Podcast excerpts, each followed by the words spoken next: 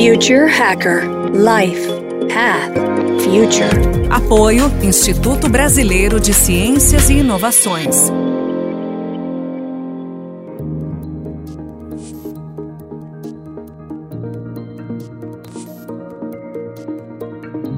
Olá pessoal, bem-vindos de volta ao segundo bloco do módulo especial de blockchain. No primeiro módulo nós falamos com o Carl Amorim e agora nós vamos falar com o Jefferson Prestes. E para conduzir essa entrevista, chamamos aqui a nossa super convidada, Barbara Hart. Olá, Jefferson. É, eu gostaria de apresentar o nosso segundo convidado, que é administrador de empresas, arquiteto de aplicações em blockchain da MD Digital Assets e CEO da Novatrix. Ele também acumula o cargo de professor e responsável pela elaboração do conteúdo do curso de programação de Smart Contracts da Pontifícia Universidade Católica de São Paulo, a PUC-SP. Jefferson, nós estávamos falando anteriormente sobre o mercado de trabalho, espécie de pulverização que se encontra no mercado de trabalho hoje em dia e tende a se acentuar que, a meu ver, é um processo um pouco semelhante ao que ocorreu com a mídia tradicional e que exige um grande investimento pessoal para criar alternativas. Bom, muitas pessoas têm encontrado essas alternativas nessas DAOs para enfrentar esse cenário e especialmente para obter renda ou dividir riqueza financeira. Você pode nos contar um pouco como é que funcionam essas DAOs? Olá, Bárbara. Primeiramente, obrigado pelo convite. A DAO é uma são organizações descentralizadas e autônomas. Elas funcionam em, sobre é, contratos inteligentes que são é, que funcionam em blockchains, por exemplo, principalmente no blockchain Ethereum, né, o Ethereum, que como a gente fala em português, hoje teve umas experiências desde o começo, né, desde 2017 e, e alguns grupos pelo mundo criam as suas, é, as suas organizações e definem a regra de, de, funcionamento em smart contracts. E o que, que é legal disso? É que essas regras elas não podem ser burladas e nem é, alteradas. Então tudo fica transparente entre os membros da organização. Dessa forma, o pessoal trabalha com mais segurança, porque não tem receio de alguém, entre aspas, passar a perna, e também facilita muito a divisão da, da, do que foi arrecadado. Muitas vezes o próprio smart contract já faz a divisão, do, digamos, do quinhão, do que cada, cada pessoa, né, cada membro da organização tem direito. E o que é legal também é que a organização fica apessoal. Então as pessoas podem aderir ou podem sair e a regra, o modus operandi da organização fica a mesma. As regras que regem, elas são imutáveis. É uma nova forma que já tem alguns experimentos, né? Que como a Cleros, onde pessoas podem, é uma câmara de arbitragem, que um grupo de pessoas é, se é, não diria voluntaria, né? Elas, elas trabalham, né? Elas, elas querem prestar serviço como árbitros em casos e aí elas trabalham, né? Elas arbitram nessas, nessa câmera e ganham por isso, né? É um exemplo de uma DAO. São várias plataformas eh, que funcionam para que as pessoas se organizem nessas DAOs, certo? Como é que funcionam essas plataformas e quais são os requisitos para participar delas? É, algumas se organizam, por exemplo, é, é aberto e algumas pessoas para fazerem parte elas têm que comprar, digamos, que muita gente chama de, né, é, compram tokens. Mas o que é um token? Né? Um token pode ser várias coisas. Se a gente traduzir para português, um token, na verdade, é uma ficha. E em algumas dessas organizações, você compra é, ou você ganha um direito, te indicam, e você ganha esse token, né, te dá é, direito a fazer parte dessas organizações. Então, pode ser desde um coletivo e até pode ter também é, empresas que se organizam né, em torno de uma DAO. Então, isso não tem uma regra fechada, porque é, o que é legal do, dos contratos inteligentes né, em blockchain, como um, um, contrato normal, ele é flexível, você pode fazer de várias formas. Né? Então, cada grupo cria sua regra, então é bem democrático. E são muitas as DAOs existentes no mundo? Como é que é no Brasil? Existem algumas no Brasil que também estão sendo formadas? Principalmente na Europa tem mais grupos, né? O pessoal é, tem organizações que a gente pode, que o pessoal pode pesquisar depois na web e procurar. No Brasil, a, a, última, a última organização que eu tenho conhecimento, que o pessoal estava experimentando e tudo, chamava Go Blockchain. blockchain né? O pessoal tava, desenvolviam smart contracts, desenvolviam consultoria em blockchain e o pessoal seguia a regra, a regra dessa DAO e cada um recebia pela parte, pelo aquilo que trabalhou. Confesso que atualmente não sei como é que eles andam, né? foi o, último experimento que eu vi, além da Prospera também, que foi acho que o, foi o primeiro.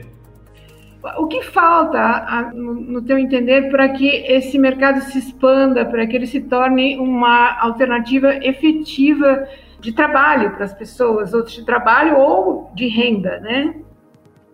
O cooperativismo no Brasil ainda é uma coisa que, comparado com outros lugares na, na Europa, é um engatinho, né?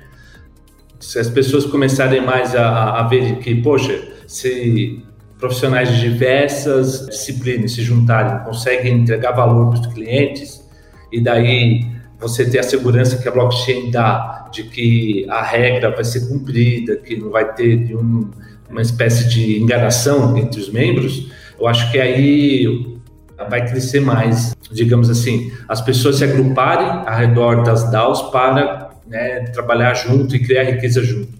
Eu acho que é uma questão de, de as pessoas, primeiro, conhecerem, depois é, começarem a se organizar. Porque o que é legal é que é uma coisa aberta. Então, a plataforma Ethereum é aberta, qualquer um pode fazer parte, é, usa tecnologias open source, então é, é bem acessível. Acho que é, aos poucos vão se conhecendo, né? Cada vez mais as pessoas estão entrando, conhecendo blockchain, e depois vão conhecendo Ethereum, aí a partir daí a coisa começa a, a surgir, se desenvolver. Existem outras plataformas que estão se desenvolvendo fora o Ethereum? Existem outras uh, que até o pessoal, é, por exemplo, como Polkadot, como Cardano e outras, mas nenhuma dela, delas prosperou, né? Assim, realmente cresceu. Por quê?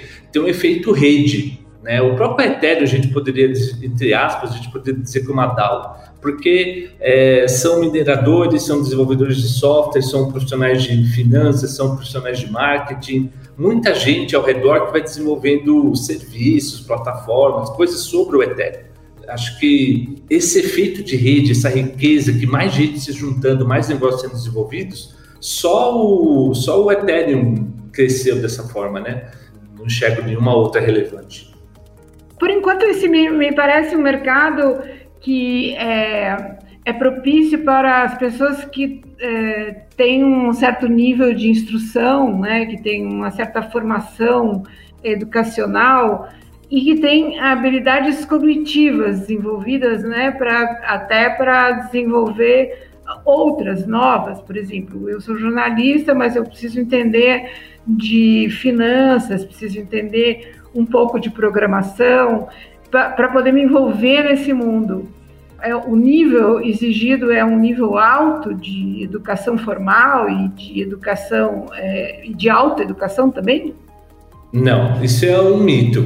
Como eu disse, o Ethereum ele é bem aberto. Então, você pode no seu navegador, no seu Chrome, no seu Firefox, você pode instalar uma carteira, um software chamado MetaMask, e a partir dali você cria sua carteira Ethereum e você pode estar fazendo parte da, da rede. É, se você precisa comprar alguma coisa, fazer alguma transação, já tem várias criptos exchanges no Brasil, como o mercado Bitcoin, onde você pode ir lá, criar uma conta e você deposita real e compra Ether. Para fazer parte de uma DAO, você tendo o seu endereço, a partir do momento que você entrou naquele grupo, fez algum serviço, alguma coisa parte, você pode receber em Ether né, o seu pagamento. Por exemplo, é, já está começando a surgir profissionais que é, trabalham para empresas, aí não é necessariamente uma DAO, mas são empresas no exterior, fazem frilas, né? E eles recebem em Ether, né? Recebem criptomoeda. É, e elas necessariamente não são pessoas que são, é, como você, jornalista, que, que cria o conteúdo, né, que, que abastece sites de, de, notícias e outras coisas, e é, recebem em, em, em Ether, ou seja, fazem parte da, ecossistema do Ethereum. Então, é aberto para qualquer pessoa, e até mesmo no celular. Qualquer pessoa pode também instalar, é, não só o MetaMask, mas, por exemplo, é, no Android, você tem um Opera, que é um navegador também gratuito, você instala ali e cria sua carteira. É, aí você faz as transações e recebe pelo celular. Então, é bem democrático, é bem aberto. Eu queria abordar um, um, uma outro, um outro aspecto da blockchain, que é uma questão ligada ao consumo de energia da blockchain. Né? Hoje em dia, várias indústrias estão estudando as formas de aumentar a competitividade com essa tecnologia, mas há muita gente que contrapõe dizendo que ela não é viável porque consome muita energia, o que acabaria tornando o seu uso insustentável assim a longo prazo. Como é que você enxerga essa crítica? Você pode explicar é, se já existem caminhos mais sustentáveis para o desenvolvimento dessa tecnologia? É, o pessoal ficou bem marcado com aquela questão do, do, do mineração de Bitcoin, né? Que era uma grande corrida desenfreada para ver quem tinha servidores mais potentes para poder ganhar o direito de minerar e aí ganhar o Bitcoin.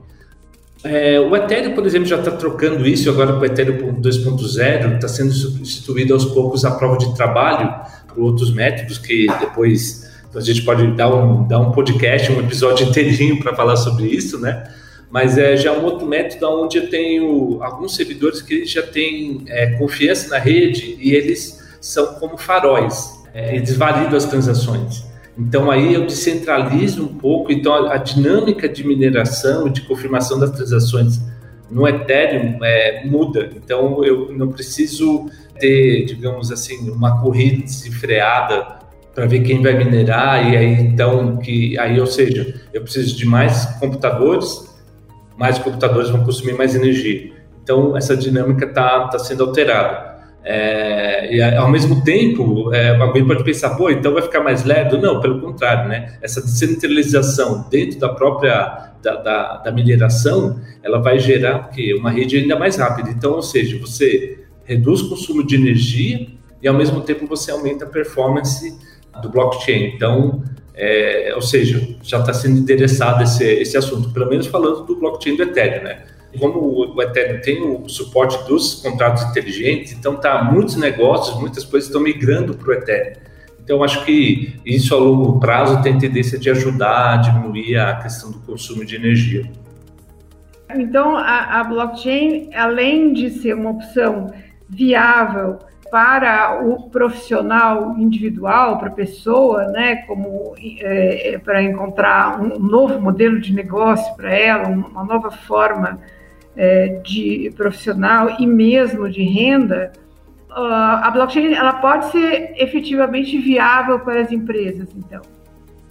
Sem dúvida, acho que para as empresas mais ainda, porque é, você pode conectar seus, seus parceiros de negócio numa cadeia de valor. Então, hoje, é, muita coisa que papelada, muita coisa burocrática que você tem que fazer, ou mesmo e-mails que as pessoas preenchem vai daqui para lá, é, pode ser automatizada com os contratos inteligentes. Então você junta segurança, transparência e com redução de custo, né? Então acho que para as empresas é uma alternativa enorme. Não é à toa que a Ernst Young, por exemplo, está investindo muito grande em plataformas de gerar essa uma nova forma de fazer o supply chain, né, na, em vários segmentos. E, e para as pessoas que são indivíduos, o que é legal é isso. Eu volto a insistir nesse ponto, né? Quem você que está nos ouvindo, né? Quem você, quem nunca ouviu problemas de entre sócios ou entre cooperados, que o pessoal, poxa, tem o cara ali que está metendo a mão, ah, essa regra não era assim que a gente combinou. Então, essas coisas, com os contratos inteligentes na blockchain, você resolve, né? Você traz a transparência. E isso pode parecer bobeira, mas a, longo prazo é, gera confiança, gera mais negócios, gera mais sinergia, que ajuda, ajuda todo mundo. Jefferson, foi muito útil as suas considerações sobre o blockchain, as suas informações sobre, sobre a blockchain. é, a gente precisa encerrar esse bloco agora, né? E eu queria agradecer é, a sua presença e gostaria de saber se você tem mais alguma consideração a fazer sobre essa tecnologia e esse, é, essa revolução nos negócios, como disse o Carlos também, né? Eu novamente agradeço pelo convite e convido os ouvintes a procurar mais sobre blockchain. Tem muito material é, na web disponível é, sobre isso. Você também tem ah, no, no, site, por exemplo, ethereum.org, tem informações lá. E vale lembrar o seguinte: blockchain não é só Bitcoin. Tem muito mais coisas e acho que dá para revolucionar a forma como a gente trabalha junto, a gente cria riqueza junto com os contatos inteligentes. Então vocês viram aí esses dois blocos muito interessantes sobre blockchain. Eu acho que aqui o Future Hacker a gente vai estar tá começando a abordar esse tema. Então, assim, foram dois blocos, mas deve vir muito, até pelo que o Jefferson falou, tem muita coisa para falar. Então, eu queria agradecer primeiramente aí, né, a, a Bárbara Hart, né, por, pela condução dessas entrevistas, pelo Amorim, pelo Jefferson Prestes, e espero que a audiência tenha gostado desse conteúdo. E nós vamos novamente tratar esse tema em breve. Muito obrigado, pessoal. Até a próxima. Future Hacker Life Path Future. Apoio Instituto Brasileiro de Ciências e Inovações.